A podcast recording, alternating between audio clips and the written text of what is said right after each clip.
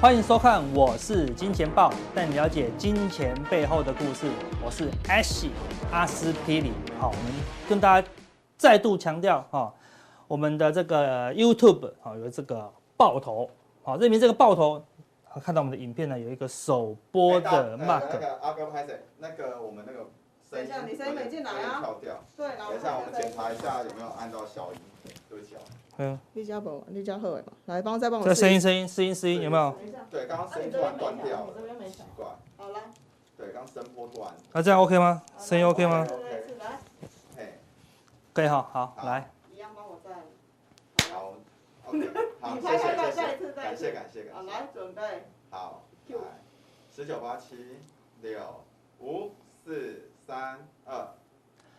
欢迎收看，我是金钱豹，带你了解金钱背后的故事。好，我是 Ash 阿司匹林。好，最重要的事情要最先讲，好不好？到我们的 YouTube 认明这个爆头，好，然后我们的首播呢，好，一定有一个 Mark，哎，怎么样？今天今天是乱做到极致就对了。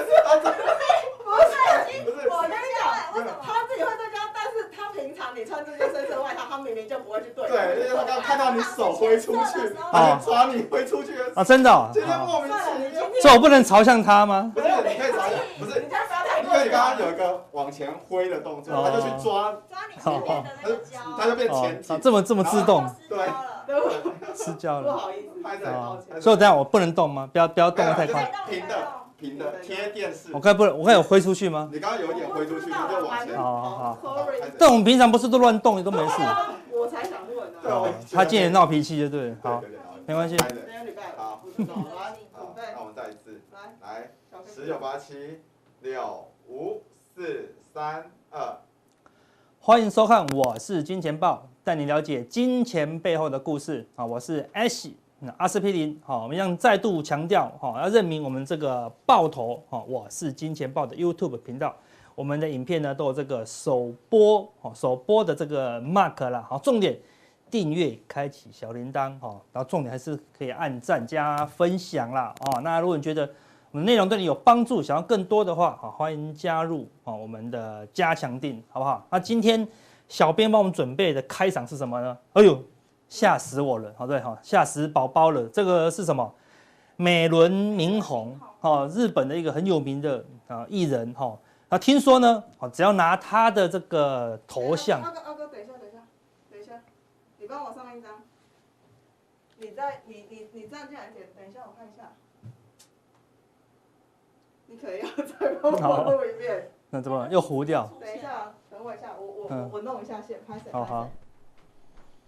有好吗？祝你生日哦，你 要玩这个，对不对？祝你生日快乐。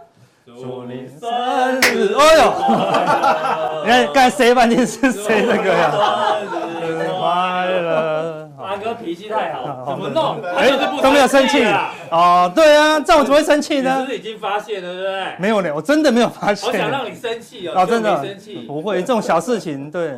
希望看你把门踹我踹烂，你我大学被勾一个奶油，我就生气了。哎呦啊！可以可以，整个脸打到我都不会生气，只是为了节目品质，我们不要这样子。哦，对对对。我让你多点，然后把今天演完。哦，真的好。对。好吧，祝福阿哥生日快乐啊！许个愿吧，我应该他刚才录久一点，再再喊卡这样子。对对对。赶时间，赶时间。哦，对对，没办法。好，许愿。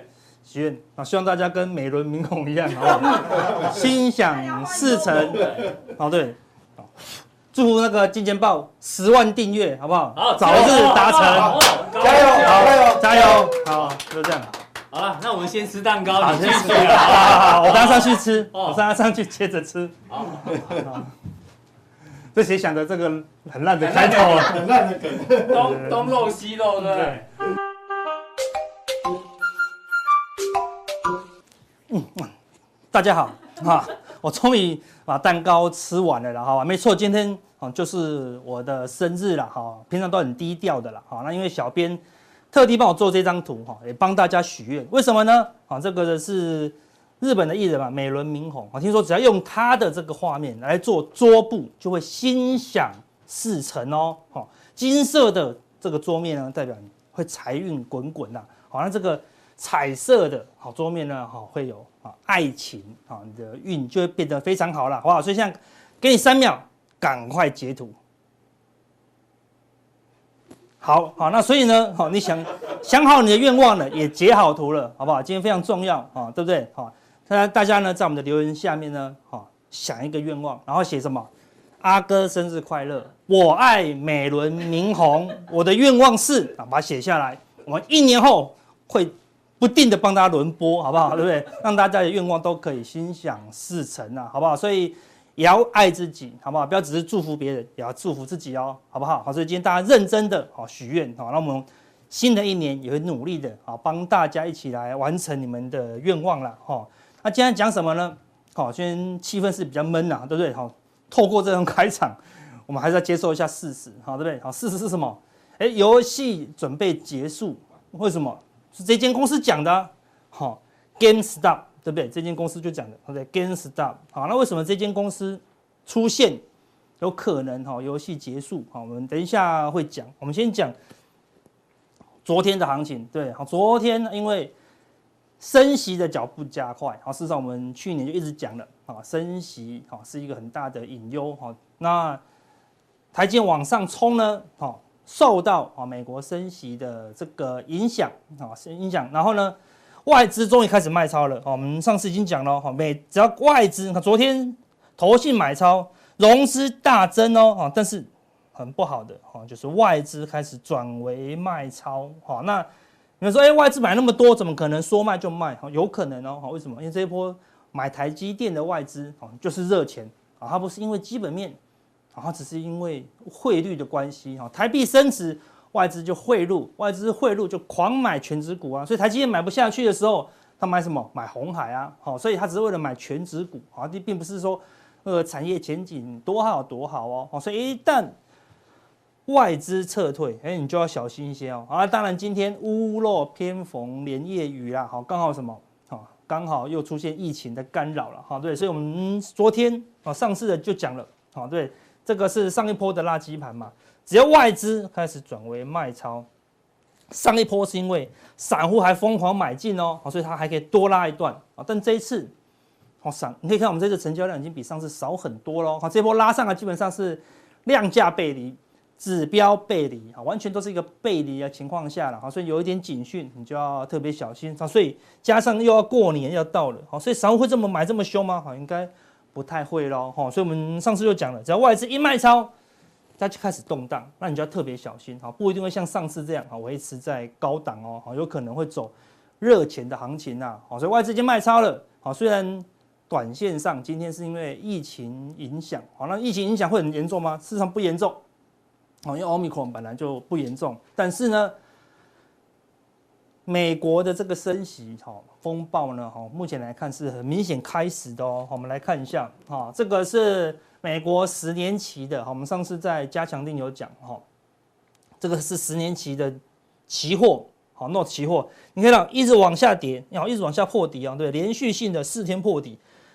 期货破底，哈，期货的价格破底，代表期货的殖利率往上攀升，哈，往上攀升代表什么？好，升息的脚步，好，连续性的加快了，哈，所以代表什么？升息。那之前你说啊，之前也说升息啊，之前也说升息啊，哎，但是都不强，哦，所以看起来升息，而且升息没有用啊，好像不会影响啊，啊，事实上还没有那么强的预期心预期心态啊，但最近呢，有很强烈的这个预期心态哦，哦，所以你还是要留意。这个升息的风暴啊，升息的卖压还没告一段落之前，我们开始转为谨慎哦，哈。我们来看一下，这个是最新的数据，到昨天为止哦，哈，这个是市场预期哈，二零二二年三月十六号好的升息几率的变化，好，你看到这条红色的是什么？升息一码啊，二五到五零，好，升息一码的几率，你看往上攀升，看昨天是垂直往上冲，好，那这个。蓝色的呢是维持原利率啊，不升息，一直往下掉，一直往下掉。昨天崩掉哦，好，那最新的数字，不升息的几率二十八点六，升息一码的几率啊六十七点五哦，好，所以那这个还有升息两码的啦，好，但比较少，也就是说升息的几率已经超过七成了，所以现在离二月三月十六号就差不多两个月，再扣掉中间过年，剩下一个半月哦，好，所以几乎就在眼前了，哦，几乎就在眼前了。那这一波，呃，我们以前上次有讲过一个例子，就是升息的前半年都会怎么样，都会有修正，好，那个道琼要修正十趴以上，啊，现在道琼三万六哦，十趴就是三千六，哦，那严重一点可能是十五趴，就是五千点哦。但是因为疫情的关系，好，因为疫情 Omicron 关系，所以，哦。这个市场的动荡就跟以前不一样了，好，那终究还是要反映这个升息的隐忧了。然后市场还没经过这个修正，好，我们还是要提防一下了。那如果可以熬过三月二十二，还真的升息，美国也没修正，那可能就结束了。好，通常第一次的升息影响会最大，好，后面就还好哦。好，但是第一次升息还是要谨慎一些，因为因为它是什么？收缩资金，收缩资金打击的是什么？打击的当然不是。好公司，好打击的当然不是成长的公司，打击的都是投机的公司啦。好，那当然虚拟货币也是充满投机的气氛。你可以看到，之前哈比特币这个地方忽然重挫，而你觉得好像是跌假的，你看有很长的下影线嘛。但是你可以看到哦，它重挫后就几乎没有哦，没有脱离哦，脱离这个下影线的范围哦。好，这表示什么？看起来这一根不是杀假的哦。好，那最近呢又慢慢的往下跌喽。好，所以你要留意，如果比特币若跌破这个低点，好，表示这个空头会继续走哦。好，那一旦比特币往下走，好，代表整个全球的资金是确实紧缩，好，那投机的行情，好，就会加速的结束了。好，回到我们今天回应的这个首页主题板，GameStop，好，GameStop 这间公司呢，好，就是去年对不对？钱太多，市场开始乱乱轧空，对不对？好，轧空法人这样子，好，对不对？所以 GameStop。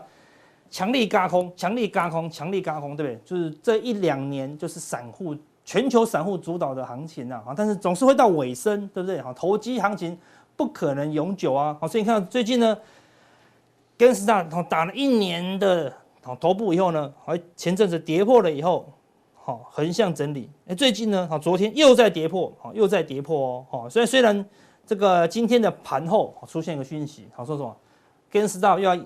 什么研究开始开发什么 NFT，好，让盘后大涨了快三十趴了，哈，但这个就是一个投机的行情了，哈，所以除非它可以站回这个蓝色线之上，哈，不过应该现在很难了，哈，因为这个资金开始紧缩，哈，这些投机的公司你就要留意，哈，比特币如果连续性的下挫，GameStop，啊，如果这个反弹是假的，啊，再连续性的下挫，啊，你就要小心，哈，整个全球的这个投机的资金会。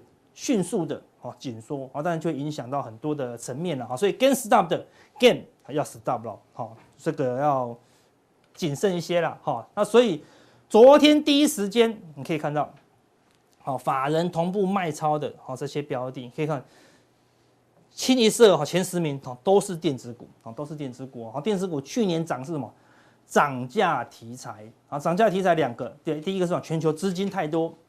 好，然后呢，要买很多礼物，啊，加上塞港好的一个原因哈，所以涨价股去年是涨得非常凶猛啊，但是你可以看到哈，今天哈高价股、IC 设计股、涨价题材股哈是全面性的在修正哦，它不是因为疫情今天才修正，很多股票都已经修正了好一段时间啊，今天是继续修正，所以你要看这个行情好，是不是说啊有没有可能跌假的？那就要这些哈法人卖出股啊，他要要先止稳。好像 CDKY 是股王哎，对不对？昨天打到跌停，今天虽然止稳了啦，好，那你还是持续观察。好，如果这些空方标的继续下跌，表示空方气势还在。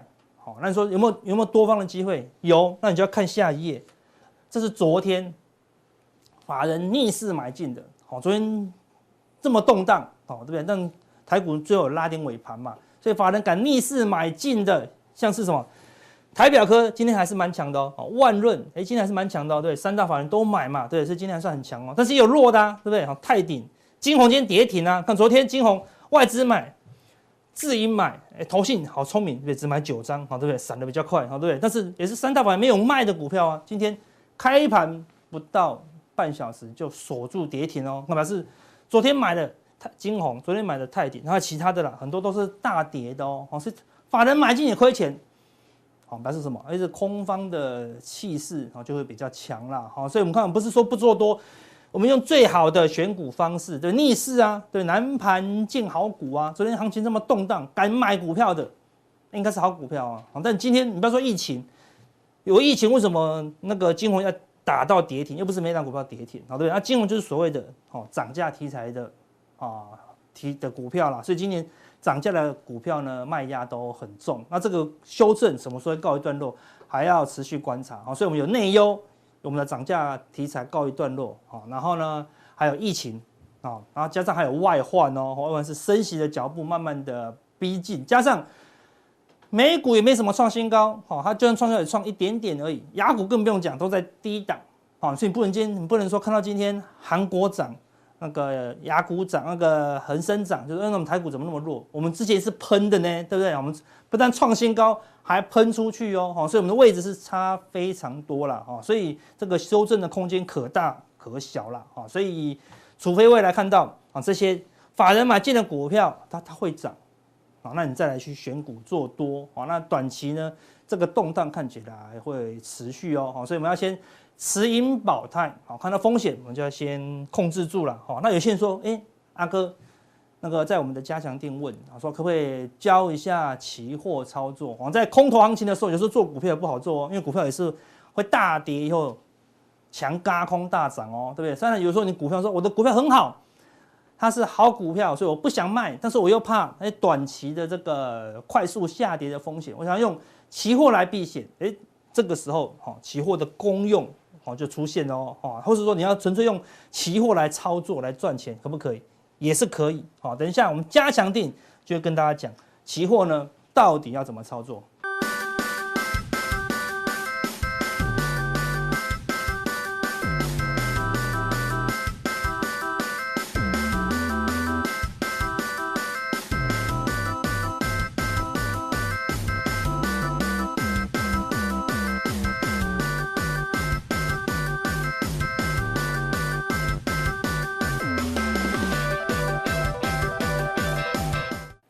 欢迎收看，我是金钱豹。啊，我想其实哈，刚刚有点冷，对，因为我突然忘记要跟大家讲什么，太久没下来现场录。好啦，这个这个基本上我还是带大家了解金钱背后的故事，然后那我比较喜欢讲故事，因为透过金融市场的一些定价行为哈，能够帮助我们了解这个世界，不是了解这个市场而，是了解世界运行的道理。好，那。这个道理基本上它就是一个循环哦，我不是在讲什么老庄思想啊，什么周易啊，我没有那么深，周易真的很困难。但真的能够参透天机的人，就是对易经研究透彻的人。但到最后结论都是一样啊，我比较懒，我都不想研究，因为太累了，有没有？所以呢，我都捡人家的结论来用就好，就是要相信循环哦，会生生不息，不断的在发生。好。那这个其实是过去这两年，我觉得看这个市场的时候的一个想法，所以我们一直都跟大家讲啊，不是在讲说周期循环啊、景气循环啊，再不然就是均值回归，因为大自然的形成必定有它的一个道理哦，所以其实就算它在短期当中会超脱原先的这个规律，但是呢，它也是一个极低几率会发生的事件，终将它还是会回归到长期的。环境当中循环里面，然后长期的均值当中，哦，这个是我一直非常信任呃信赖的一个这个，你可以说是我的信仰哦，这是我的投资信仰。所以其实就目前看起来，在整个金融市场当中，我想其实大家很直觉的就会直接就去留意股市的一个发展哦。那我想股市呢，它是很多的金融市场的一个定价行为的一个延伸，其中之一，其中之一而已哈。那我们来看一下巴菲特对于现在的市场上是怎么看。那这是小编帮我们抓的哦，他统计到这个二零二零年哦，那最新的可能还在整理当中，因为它是巴菲特指标跟国债利率的关系。那国债利率哈，其实在之前呢，我们就一直帮大家做掌握，就是十年期公债殖利率的一个走势。那在去年封关之前，哦，去年封关之前，国债的殖利率呢一点四，哦，就是十年期公债殖利率一点四。开红盘之后呢，跟吃了大力丸一样，一点四到最近就已经来到一点七，哇，这个其实非常可怕，因为当十年期公债殖利率往上弹升的时候，其实相对来说你要去看其他的一个利率的指标，叫实质利率。好，我们之前直接帮大家下结论，就是哎，我认为，因为我认为通胀预期是会降温，然后接下来你要看实质利率，那实质利率跟这个十年期公债殖利率必定会成为正相关。当你看到实质利率往上升，你就直觉可以反映实质利率一定在反弹。好，这个是我们之前在节目当中有跟大家做分享，那希望大家都有一个概念哦。那这样我讲起来，大家会比较容易能够了解。所以你看到现在开始慢慢往上弹的时候，哎，已经快要突破前波高点，突破前波前波高点是一点七五哦，现在已经大概在一点七四的附近，哎，就在临门一脚的一个距离而已。那当它一往上一突破的时候，其实代表什么？公债市场是走长空。那当然，在利率还没有突破前高之前，其实十年期的债券价格已经崩盘，哦，已经破低破底了，哈。所以这个我们后续还是可以持续去留意一下，在美联储相关的这个升息决策缩表的进度。我还是要特地想要缩表这件事情，因为其实这一次的这个会议记录一推出来之后，会吓到市场的原因，是因为他讲了。缩表这件事情，因为大家没有预预估到，它竟然会这么快，在去年的十二月，所有的这个 FED 的成员都在有部分的一个焦点，都是在讨论所谓的缩表。那缩表要怎么说？哈，大家其实就有点忘记，这个 FED 的这个整个呃宽松的过程是向市场上买公债。我讲的比较粗略不精准，让大家好理解就好，简单就好哈。我是央行，我向市场上买公债，那我是不是要付出钱现金，对不对？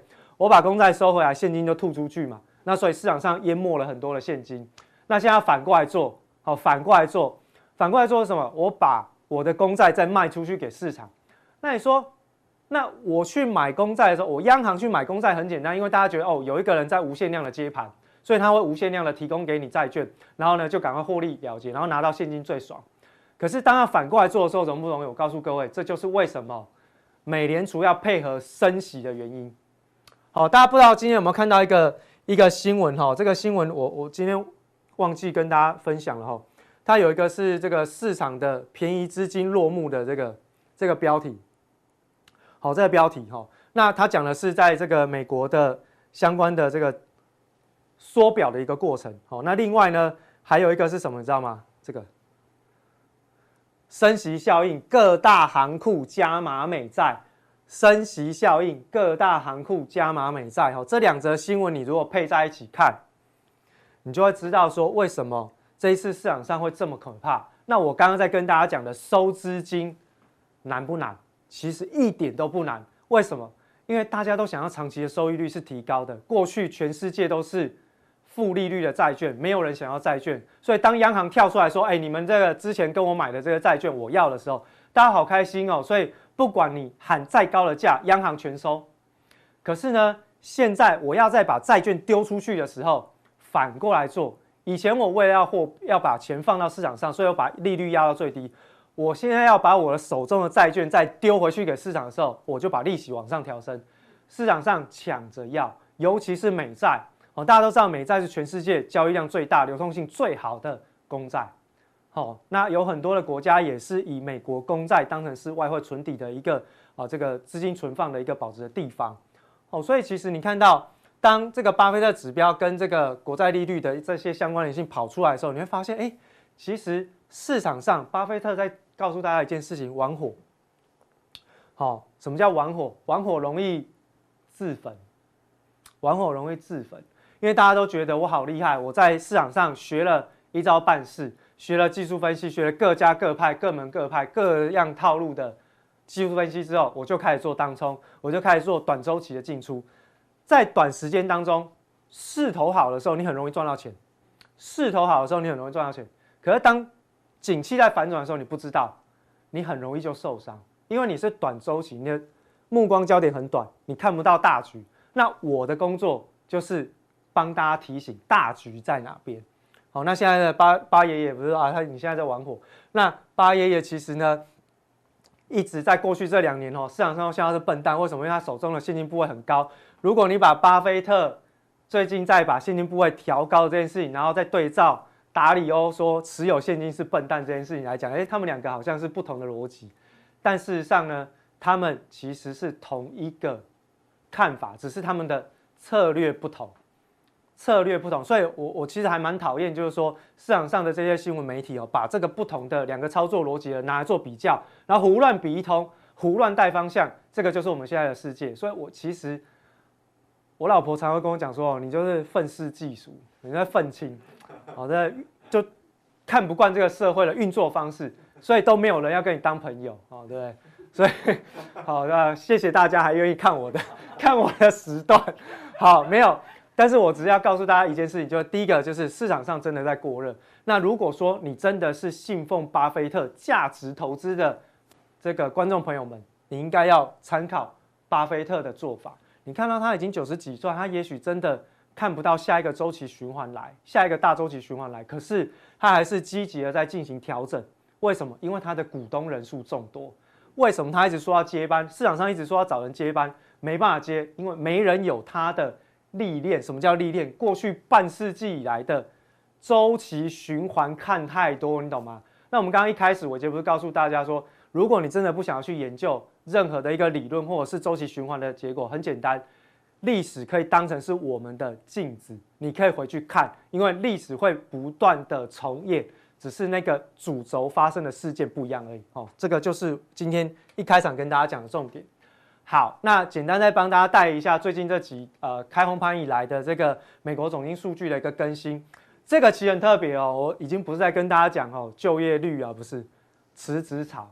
那这个印证什么？印证上一次我觉得在节目当中跟大家讲，这个美国年轻人有很多人因为现在职缺很多，薪资不断的在上涨，然后呢，美国股市势头又好，赚钱很容易，所以呢，再加上疫情。好，让疫情哈带走了他们身边的一些家人，他们就会觉得世事无常，一副好像就是看破世红尘的这种感觉，就很霸气的跟老板讲说：“你这里不好，我走了，拜拜。”就这样，好，就辞职潮就出现。好，那所以呢，你看到哦，这个统计出来四百五十万人以上的这个辞职潮，这个很夸张。但是你想，为什么会有这么大的一个辞职潮？为什么？当然，第一个不用怕找不到工作，这是第一个。第二个是。辞职潮的背后，它的环境背景是什么？代表其实呢，有很多的职缺，它是根本就是随便找随便有，随便找随便，所以你根本不担心，你就随随便就可以辞职。然后呢配又好，然后你知道薪资一旦往上调是不会回去的，还有僵固性。所以呢，我如果知道我明天的薪资会越调越高，我干嘛要现在就随便找一个工作去工作呢？再加上我现在操作绩效这么好，我已经可以退休的年纪啊，不，我已经可以退休的资产，我干嘛还要去看老板的脸色？但我跟各位讲，全世界成功的这些有钱人都不是靠股票发家，股票只是他因为他从事了他的一项事业而衍生出来的资产，并不是他投资股票就致富。好，并不是哦。你说巴菲特投资是不？哎，巴菲特在做什么？哎，波克夏在干嘛？知道？保险公司哎。好，保险公司哦，所以好，千万不要真的很天真的以为我靠当专职投资人，我就可以顺利退休，还是不可能在一起哈。好，那所以呢，这是跟大家讲周期循环。另外就是辞职潮，也代表着整个美国的就业市场其实已经达到饱和，所以呢才会怎样，很多职缺还是一直找不到人，然后又有很多人可以很帅气的从职场上离开，然后但是呢，美国的景气。好，这个失业率一样都是在低档，一样都是在低档。那代表其实怎样？过去的这个职缺其实是过剩的，好，过剩的。好，另外我们看到在 PMI 跟 ISM，好，这个很简单。那蓝色的部分呢是 ISM 的这个制造业的好指数，它是往下掉了哈。那绿色的呢是这个 Market 公布出来的哈，它也是一直往下掉。那么这往下掉之后呢，这个 Market 的这个指数其实是创下了一年来的新低哦，好，创下一年来的新低。那蓝色的这一条呢是持续的往这边往下掉，往下掉了哈。所以其实呢，在过去我们在掌握 ISM 的时候，也跟大家讲过，这个往下掉是很正常，而且我们也已经预期了，就进入到第四季之后，这个 PMI 或者是 ISM 的这个制造业相关的指数会掉得更快。那简单帮大家看一下这个细项的部分，新订单在衰退哈，新订单是代表未来的预期。当新订单在衰退的时候，代表未来的预期其实市况是往下掉，市场上的需求不见了，订单需求就不见了，好，所以就往下掉。那订单没有了，但不用生产，然后不用生产就不需要雇太多员工，所以员工大概是持平的。那另外呢，在库存的部分啊，不管是在这个客户端的库存，或者在厂商端的库存，其实都是在往下掉。那没有生产，那库存在往下掉，新订单要往下掉，那就代表一件事情，现在正在去库存。好，去库存，我不用生产嘛，好，然后库存又够，啊，一直在往下掉，然后我不用生产就可以支应新订单，那就代表它现在正在去库存，好，正在去库存，好好，所以其实现在目前看起来是在主动去库存的一个阶段，所以呢，其实在整个呃美国的景气循环当中，它是从高档要开始往下掉，正准备要掉到谷底的过程当中。好，那之前我们有跟大家讲过，ISM 的这个制造业的指数。其实它可以跟标普五百的报酬率拿来当成是一个对照，它会互有领先性，对，不是互有领先，是 ISM 会有一个一定的领先的效果。当你看到 ISM 在见高拉回的时候，通常标普的当年度的报酬率都不会太好，我都不会太好，所以这个图给大家做参考。另外放在下面的是十年期公债殖利率的一个最近的表现，它已经来到我做图的时候已经来到一点七二，这是昨天晚上。今天已经来到一点七四啊，前坡高我刚刚讲过，好像是一点七五，快过了，好，快过。一旦突破，一旦突破，那就后面就一段，又再一段。那华尔街已经有投行预估说，今年的十年期公债殖利率呢，要准备至少是超过百分之二以上的一个水准。你说去年百分之二看起来好像没达标，但事实上呢，隔了几天它已经快来了，它已经快来。那你说未来会怎么样？其实呢，这代表说市场上现在正在针对于美联储的退场这件事情在进行定价。那之前呢，他说，哎，整个十年期公开殖利率往下掉的原因是因为不看好景气的未来。可是为什么它要往上扬升？是因为他们期待在这一次的货币正常化的过程当中，可以把所有过去被扭曲的市场调整到常态当中，然后用常态的一个正常的景气的循环跟正常的一个货币的。状态互相再回到常规的一个运行的轨道上面，所以呢，其实这一次的调整对于美国的总实体经济来说是好事，那反而对于未来的展望是好的，所以十年期公债殖利率就往上飙升。那这一次在利率这个会议记录出来之后，其实对于三月份的升息的一个定价的几率，其实我昨天做的时候是百分之七十，但是昨天晚上，哦，昨天晚上已经超过百分之八十，超过百分之八十。三月份就要升息，这个是市场上现在比较害怕的事情，就是缩表。那缩表呢，我这边有一个数字给大家做参考。之前呢，大概美联储在大量的宽松扩增它的资产负债表的平均的水平，大概是二点五兆美金，好的资产负债表规模，现在是八点七兆的规模，对不对？好，那中间差多少？哦，大家自己去算。好，那如果这个金额要缩减掉一半。搭配上货币乘数的效果，你知道会对金融市场造成多大的影响？好，所以你就去算哦，那个规模其实很庞大。好，好，那另外呢，在欧洲的部分其实也很也很糟糕，它也往下掉。它是刚刚从顶点往下掉哦。德国的经济体它 PMI 跌破百分之跌破五十的荣枯线，跌破五十的荣枯线，竟然德国的殖利率曲线翻正了，各位。所以现在全世界负利率的债券现在已经快要开始。慢慢、慢慢、慢慢的绝迹了，负利率的债券开始要绝迹了。